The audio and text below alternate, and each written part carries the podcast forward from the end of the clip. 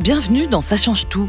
C'est le podcast sur les enjeux de la transition énergétique qui explore les bouleversements sociaux, technologiques, économiques et géopolitiques à l'heure du défi climatique. Dans cet épisode, notre invité est une grande figure de la prospective et des questions de mobilité. Pour lui, nous vivons une véritable révolution. Je m'appelle Georges Amar. Je suis chercheur associé dans un laboratoire de l'école des mines de Paris. Je suis prospectiviste au sens où ça m'a amené à réfléchir plus généralement sur la question du futur. Et dans le futur proche, il est urgent pour lui d'aménager des villes qui seraient à la fois mobiles et immobiles. Il est un fait écologique, ça, que faire des kilomètres en avion, en voiture ou en euh, toutes sortes de choses d'ailleurs, a des limites. Ça devient clair aujourd'hui. Ce qu'il faut réduire, c'est le nombre de kilomètres. Alors comment changer de logiciel de pensée en matière de territoire et de transport? Il faut mobiliser pas seulement les ingénieurs et les scientifiques, mais les artistes et les poètes. Parce que le futur s'invente tous ensemble, on va parler techno et philo pour imaginer une nouvelle poétique et politique urbaine plus durable. Bonjour euh, Georges Amar. Bonjour. Merci euh, d'être avec nous et d'avoir accepté cette invitation dans Ça change tout, euh, cette série de podcasts euh, qui réfléchit justement euh, au futur, aux nouvelles mobilités, euh, la smart city. Quand on vous demande ce que vous faites dans la vie, prospectiviste, quel grand mot qui consiste en quoi justement dans ce futur euh, incertain, dans ce monde euh, euh, en crise de futur aussi? Oh, je ne sais pas si je me dirais prospectiviste, je suis plutôt chercheur, ingénieur, écrivain, pas mal d'autres choses. Disons que professionnellement, j'ai été amené vraiment à m'intéresser à savoir ce qu'on peut dire du futur. Est-ce qu'on peut dire quelque chose d'intéressant sur le futur? Sachant qu'en effet, euh, prévoir le futur, euh, c'est soit difficile, soit pas très intéressant. Au sens où ce que vous prévoyez, c'est le prévisible, c'est-à-dire ce qui est inscrit dans le passé. C'est bien, mais ce qu'il y a de vraiment intéressant dans le futur, c'est le neuf. Pour le meilleur, pour le pire, qu'il soit dangereux ou qu'il soit optimiste. Or, le neuf, euh, est-ce que euh, justement, c'est ce qu'on peut pas prédire Ouais. Donc, euh, c'est ça l'énigme de la prospective, et donc euh, euh, ça se fait quand même. Ce qui est intéressant dans la prospective ou dans ce genre de rapport au futur, je préfère presque dire ça, dans le travail du rapport au futur, ce qui est intéressant, c'est qu'on peut discuter, réfléchir, écrire, formuler des propositions sur le futur en tant qu'il n'est pas écrit. Voilà, c'est ça cette espèce d'énigme là. Ça se, ça se un futur, qui, un futur qui n'a jamais autant effrayé, non Vous n'avez pas l'impression? Oui, alors, euh, enfin, il y a deux clans, si on peut dire toujours. Il y a, bon, le, le clan des optimistes, il a tendance Oui, en ce moment, à se euh, réduire. Enfin, il, y a, il y a quand même encore toujours beaucoup de gens quand même qui croient que la technologie et la science, euh, ça va continuer à nous apporter des quantités de bienfaits. Et c'est vrai d'ailleurs. C'est vrai. Il y a des gens qui croient que tout va continuer. On va trouver les solutions parce que la science et la technologie l'ont toujours fait. Et puis, il y a en effet pas mal de gens qui croient qu'on est mal parti. Hein, que voilà. Donc c'est entre. Vous alors, moi, je crois que cette alternative-là n'est pas la plus intéressante. Voilà, l'alternative du progress as usual, si on peut dire, ou l'autre problématique est du mur devant nous. On va dans le mur, hein, cette expression qu'on entend souvent. Cette alternative-là, il faut vraiment y échapper. Il faut trouver des moyens, et on peut le faire, de changer notre regard, qui nous permettrait de, disons, je, je utilise cette expression souvent, de rebattre les cartes pour sortir de l'alternative, ni tout simplement continuer sur la même voie, ni, tout- ni euh, inversement euh, être euh, tombé sur l'impasse.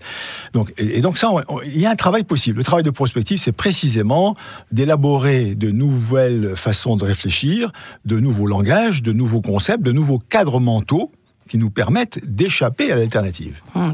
En parlant de nouveaux euh, concepts, euh, Georges Amar, euh, parce que vous êtes écrivain aussi, hein, euh, vous aimez les mots, vous en avez inventé pas mal euh, aussi. Ces nouveaux mots, euh, smart city, mobilité, qu'est-ce qu'elles vous inspirent Oui, euh, c'est une question très importante, hein, de, non seulement d'écouter les mots, mais de les triturer un peu, n'est-ce pas?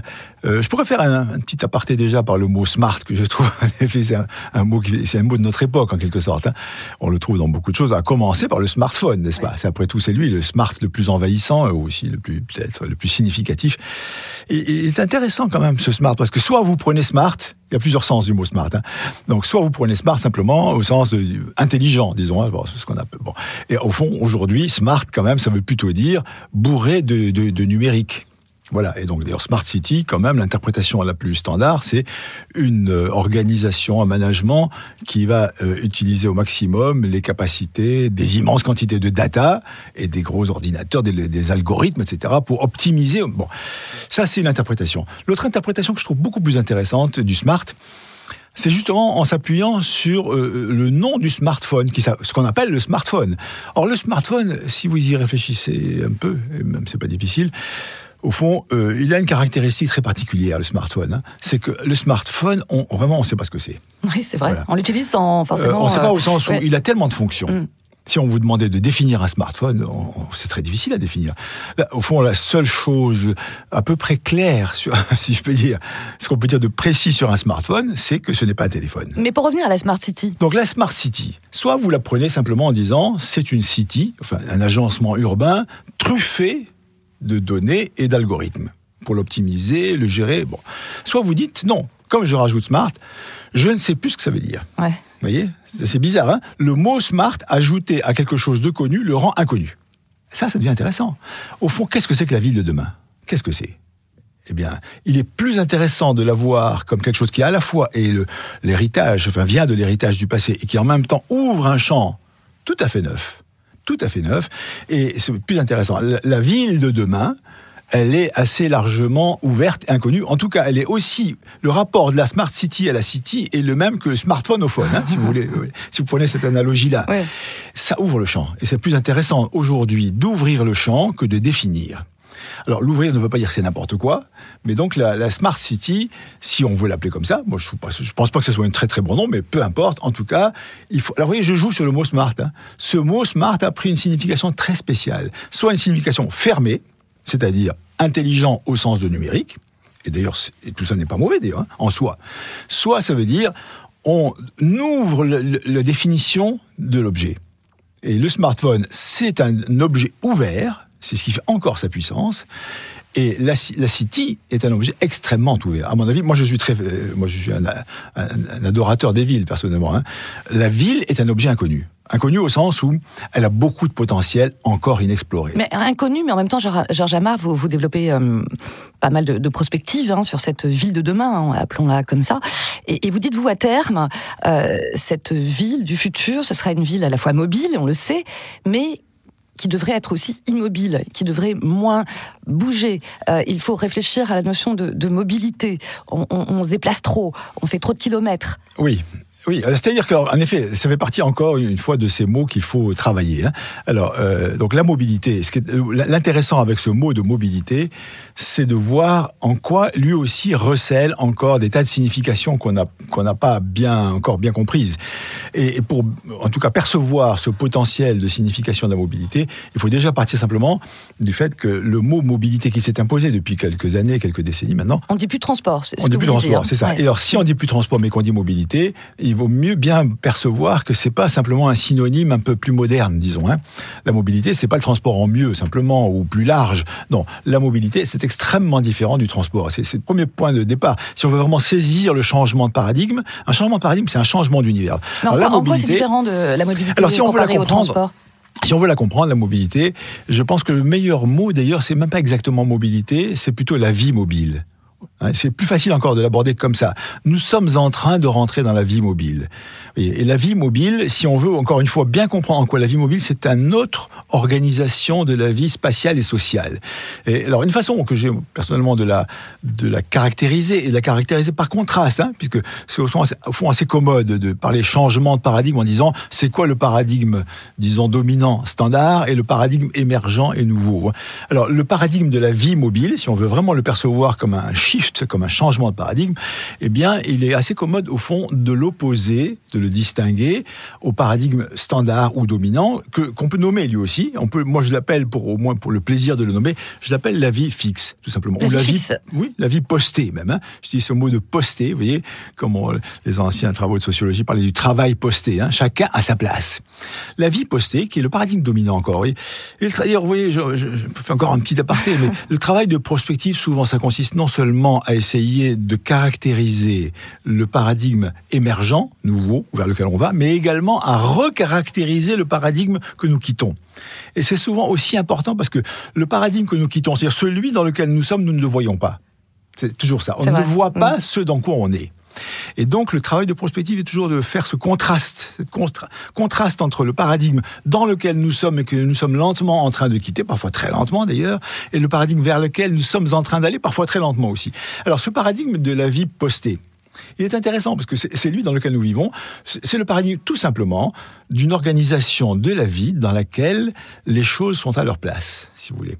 Chaque chose de la vie est affectée à un lieu fixe. Une activité, un lieu. Exactement. On va à l'école là, on va travailler là. On étudie à l'école. C'est ça. On travaille au bureau ou à l'usine. Vous voyez On achète dans un magasin on va au cinéma, au cinéma. Le mot cinéma est intéressant, c'est devenu c'est un nom de lieu. C'était un nom. Bon, vous voyez cette, cette, organisation dans laquelle les choses se font quelque part. Ça a l'air assez bête d'ailleurs. Hein bon. Eh bien, euh, c'est ça qui est en train de changer, tout simplement. Alors les choses se font quelque part. C'est très important de voir que ce quelque part, cette, cette fixation des activités sur des lieux, cette, fixe, cette fixation, cette fixité des lieux, est important de bien voir que c'est pas simplement une fixité ou une fixation géométrique, c'est-à-dire c'est quelque part, c'est un lieu, c'est également une fixité fonctionnelle. J'étudie à l'école, et à l'école, je ne fais qu'étudier. L'école n'est pas un lieu de commerce, par exemple, etc. Chaque, donc c'est une spécialisation fonctionnelle. Donc il y a une triple fixité, la fixité géographique, la fixité fonctionnelle et la fixité symbolique. Si je vous suis bien, Georges Amar, de toute façon, on est déjà dans cette période de mutation. On télétravaille, on achète aussi sur le web. Petit à petit, euh, la notion de lieu-activité est en train de changer. Et à terme, elle changera encore plus selon vous. C'est ça. Nous sommes rentrés dans cette euh, défixation. Voilà, c'est ça. Donc la vie mobile, c'est pour ça que c'est pas nécessairement d'ailleurs d'être. Euh, parfois on se figure que la vie mobile, ça veut dire on fait tout sur des roulettes, quoi. Enfin, il y a des food trucks, etc. Il y a beaucoup de patinettes aussi. Hein, il y a beaucoup de choses sur des roulettes. Voilà. Alors on, bon, on peut travailler dans un train, c'est tout bête, mais enfin, vous voyez, il y a beaucoup d'exemples. Alors les exemples sont innombrables, des choses qu'on peut faire en bougeant, disons, hein, dans une voiture, dans un train, dans un camion, etc., dans des bateaux. Bon, non, mais il n'y a pas que ça. La, la défixation, c'est une défixation fonctionnelle. En gros, je peux travailler au café.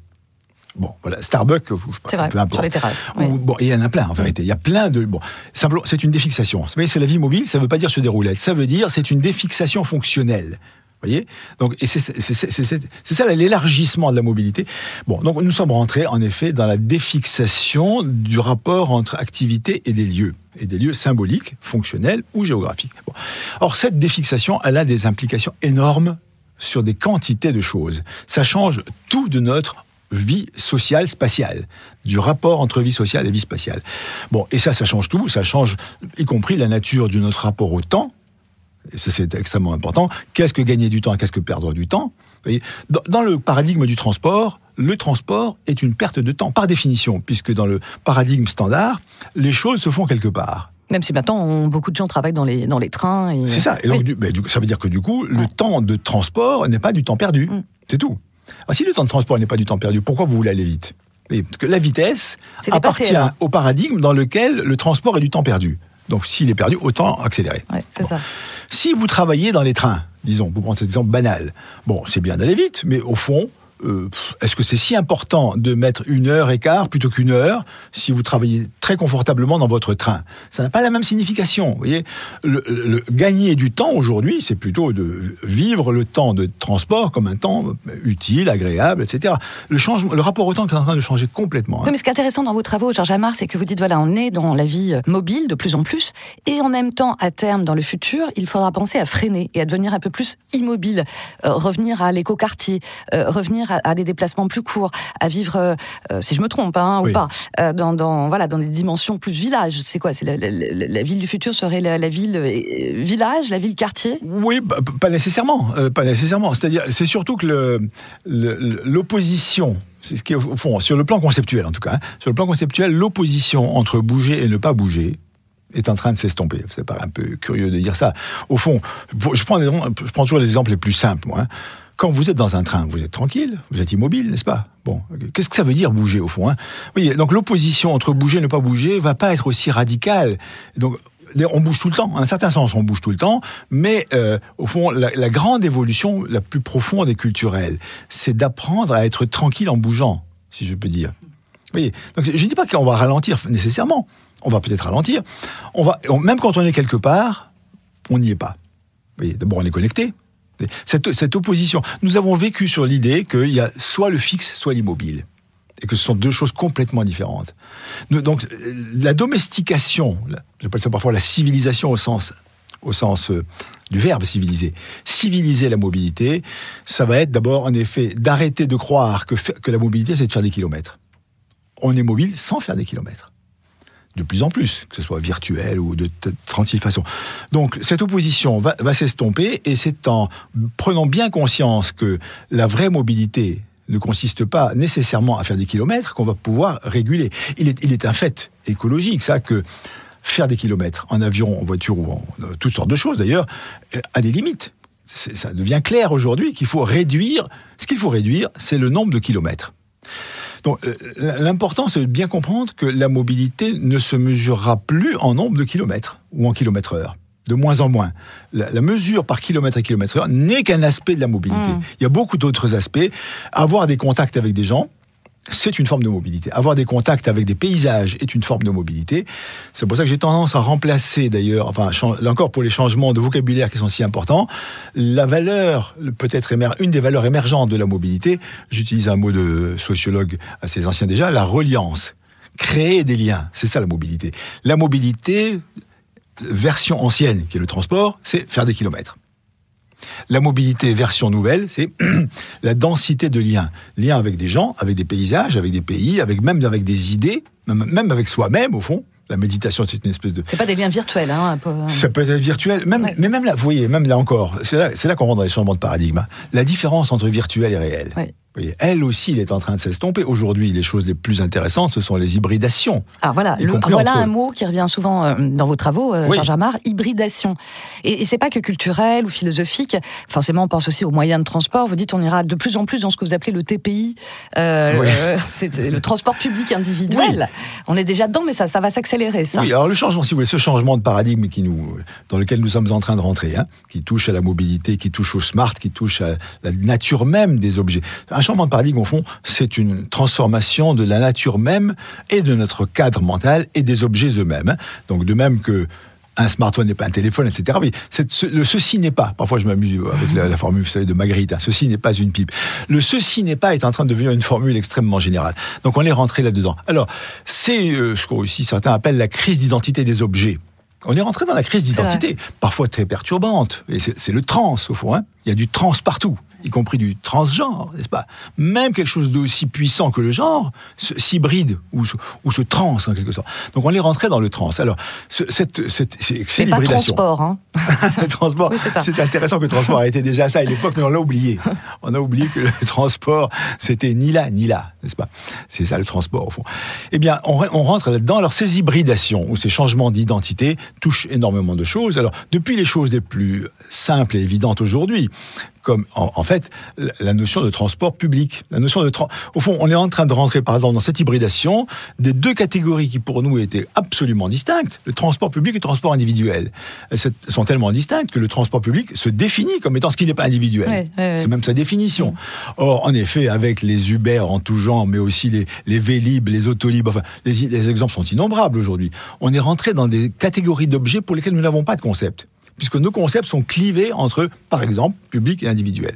Eh bien, on a des tas d'objets qui n'ont pas de concept. Et le travail de prospective est souvent de parvenir à identifier et de nommer.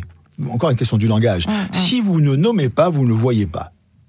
Eh bien, il faut nommer. Donc, je me suis un jour amusé simplement à fabriquer un petit, un petit mot qui était assez bête, d'ailleurs, le TPI, transport public individuel, qui a pour seul intérêt d'être un paradoxe, mmh. puisqu'en principe, ça ne veut rien dire puisque le public n'est pas individuel. Donc c'est un oxymore, comme on dit. Or cet oxymore, aujourd'hui, est assez banal dans la réalité, et de plus en plus, nous avons des objets qui n'entrent pas dans les catégories standards. Et ce sont ça les nouveaux objets qui nécessitent de nouveaux concepts et de nouveaux vocabulaires pour les nommer. Simplement, cette hybridation, elle touche à énormément de choses. Le TPI, donc, c'est l'hybridation du public et de l'individuel, qui devient, à mon avis, le champ dominant de l'innovation. Il y aura de plus en plus de TPI et de moins en moins de catégories euh, à l'ancienne. Eh bien, cette hybridation touche énormément de choses un de ceux qui m'intéressait beaucoup le plus, parce que dans mon ancienne carrière d'ingénieur dans les transports, c'est l'hybridation, par exemple, du métro et du bus. Hein. Ça a l'air assez bête, hein. mais le métro et le bus, a priori, sont deux catégories très très différentes sur le plan technologique, sur le plan aussi sociologique. Eh bien, on a de plus en plus des hybrides de bus et de métro. Et en fait, cette hybridation, elle vaut dans énormément de domaines. L'électricité, les énergies. Euh, Absolument. Bah, ça, c'est les hybridations technologiques. Hein. Mais les hybridations d'usage, les hybridations conceptuelles, je pense, sont les plus importantes, d'où le TPI Et peut-être qu'en effet, l'un des champs d'hybridation les plus puissants pour le futur, c'est quand même l'hybridation du virtuel et du physique, disons. Hein. Et en effet, c'est ça aujourd'hui. Il n'y a même plus vraiment de, de, de, de pur virtuel. C'est le croisement virtuel réel virtuel physique, ou, qui, est, qui est extrêmement intéressant. Et on va en avoir de plus grands, de, de nombreux exemples. Les jeux vidéo, d'ailleurs, ont été souvent été, été précurseurs dans ces hybridations-là. Euh, moi, je me rappelle encore toujours la, la première fois où j'avais découvert le, le jeu de tennis en Wii, le Wii, je sais pas la Wii, le Nintendo, hein, où vous avez vraiment quelque chose qui est très sportif, tout en étant parfaitement virtuel, c'est-à-dire avec aucun terrain, aucune balle, aucune raquette. Et alors, ces hybridations-là, elles sont importantes parce que ça, ça donne naissance à des êtres réellement nouveaux. Un être nouveau, c'est-à-dire que vous ne pouvez pas dire que c'est virtuel. Vous ne pouvez pas dire que c'est purement réel au sens ancien. Mm. Donc vous avez des objets. Alors on appelle ça parfois la réalité augmentée. Enfin, il y a pas mal de noms qu'on tente pour ça. Mais ce qui est intéressant, c'est de voir que les catégories traditionnelles qui opposaient le réel et le virtuel, parce que c'était ça, et nous vivons encore souvent sur cette opposition-là, donnent naissance aujourd'hui à des hybridations qui sont tout simplement la naissance d'êtres nouveaux. Alors, il y, a, au moins un exemple qui est très frappant dans le monde du transport ou de la mobilité, c'est l'exemple de l'imprimante 3D. Voilà. L'imprimante 3D, alors, euh, qu'est-ce que c'est? C'est du transport? Bah, après ça c'est tout maintenant. Il y a hein. bel et bien un objet qui n'était pas là et qui est là. Bon, alors et pourtant c'est pas du transport et pourtant c'est physique. Bah, c'est physique puis c'est des objets. Bon. Donc vous voyez, on a, on a on a beaucoup de mal à penser ça. Alors on appelle ça une imprimante 3D, ce qui est un très mauvais mot très mauvais nom parce que c'est pas une imprimante quand même, ça n'a rien à voir avec une imprimante. Bon, et ça illustre bien le fait que dès quand quelque chose de réellement neuf apparaît, on n'a pas de langage. Donc on utilise des mots anciens, inadéquats. Alors on fait avec, mais le fait d'utiliser des mots anciens pour désigner des objets réellement nouveaux nous empêche de penser leur nouveauté, nous, empêche de penser leur énigme. Mm. Donc l'imprimante 3D est une énigme, et une énigme au sens tout simplement, ça n'entre pas dans nos catégories. Mm. Or, le futur, c'est exactement ça, c'est ce qui n'entre pas dans nos catégories, mais qu'on peut quand même essayer de, penser, de réfléchir. Pour terminer, euh, Jean Jamard, euh, cette série de podcasts, ça s'appelle euh, Ça change tout. Alors là, je m'adresse à, à l'homme que vous êtes, pas forcément le prospectiviste. J'ai un petit peu de mal avec ce mot, n'est-ce pas? C'est compliqué à dire. Qu'est-ce qui doit changer là, tout de suite, ici, maintenant, dans nos têtes, à, nous tous, pour envisager justement un, futur euh, plus désirable, une ville de demain euh, plus vivable aussi euh? Oh, c'est assez difficile à dire ce qu'il faudrait changer, parce que d'autant plus que bon, il y a déjà des choses qui changent. Bon si on veut penser au futur, euh, il faut simplement élargir. À mon avis, c'est tout. Hein. S'il fallait dire un mot, il faut élargir le spectre. Et en particulier, élargir notre euh, les, cordes sur lesquelles on joue. Il faut avoir beaucoup de cordes à son arc, si je peux dire. Hein. Il faut mobiliser pour travailler sur les questions d'urbanisme, par exemple, ou d'industrie. Il faut mobiliser pas seulement les ingénieurs et les scientifiques, mais les artistes et les poètes. Ça a l'air bête de dire ça comme ça. Hein. Il faut, vous voyez, il faut vraiment. Et c'est très. On, parle beaucoup d'interdisciplinarité aujourd'hui, mais c'est quand même très très difficile à faire. On met autour d'une table des gens. Bon, ça suffit pas. Il faut vraiment une transformation de l'intelligence. Et la transformation de l'intelligence, c'est pas philosophique hein, seulement. C'est mobiliser pour aborder les questions auxquelles on a à faire face toutes les cordes de l'esprit humain. Vous voyez travaillons avec, non seulement avec les danseurs, ça a l'air un peu curieux, mais comment on peut mobiliser le génie des danseurs pour penser la ville? Mmh. Ça paraît L'hybridation, Comment les cuisiniers C'est pour ça que je fais des analogies bizarres. Pourquoi ne pas Oui, il faut mobiliser toutes les cordes de l'esprit humain. Et quand je dis l'esprit, c'est savoir-faire. Les cuisiniers, les danseurs, les ébénistes, c'est tout ça qu'il faut. On a besoin. Aujourd'hui, le problème de l'avenir est, tel, est très grave quand même. Ça va, ça va mal quand même globalement je suis, moi, je suis optimiste de tempérament, mais quand même, ça va très mal sur le plan social, sur le plan, il y a beaucoup de plans sur lesquels ça va mal. Bon, donc on a des défis très très difficiles à relever. La seule chose qu'on peut se dire, c'est que face à des problèmes très difficiles, il faut remobiliser tout le génie humain. Et ce génie humain, il n'est pas seulement dans la science, pas du tout. Bien sûr qu'il est dans la science. Il est aussi dans la cuisine, pour prendre cet exemple-là, ou dans la danse, mais dans beaucoup d'autres choses. À mon avis, s'il y avait un nouveau réflexe, c'est qu'il faut reprendre possession de tout ce que nous, les humains, collectifs, savons faire. Et nous savons faire plein de choses. Et si on était capable de tirer parti du génie des cuisiniers comme du génie des danseurs, faut prendre ces deux extrêmes, ou des sportifs, pour aborder les problèmes écologiques économique, politique aussi, c'est urgent. C'est pas simplement en travaillant avec une partie de l'esprit humain. qui est la partie scientifique quand même, disons, que ça va suffire. Ça ne suffit pas. La science, c'est merveilleux, mais c'est clair que le génie humain est beaucoup plus riche que ça, et il faut tout le remobiliser. Franchement, c'était passionnant de vous écouter, et on sent que vous l'aimez ce futur, hein, pour reprendre le titre d'un de vos livres, hein, c'est ça, hein, aimer le futur. Il faut l'aimer, parce que si vous n'aimez pas le futur, lui aussi vous aimera pas. ce sera le mot de la fin. Merci beaucoup, beaucoup, Georges À, à bientôt. Ça change tout, c'est le podcast sur la transition énergétique proposé par EDF.